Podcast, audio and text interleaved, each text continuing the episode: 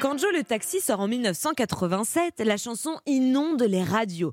Vanessa Paradis n'a alors que 14 ans et elle est propulsée littéralement dans le succès.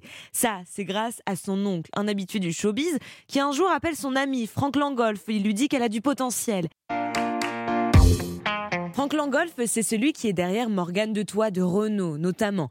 Et Étienne Rodagil en signe les paroles. Sachez que Joe a réellement existé. Et c'est une femme qui transportait des célébrités à l'époque, dont Étienne Rodagil. Alors la chanson est un carton. Elle se vend à 3 millions d'exemplaires. Vanessa Paradis enchaîne les plateaux télé avec son déhanché, sa voix candide et son visage de poupée.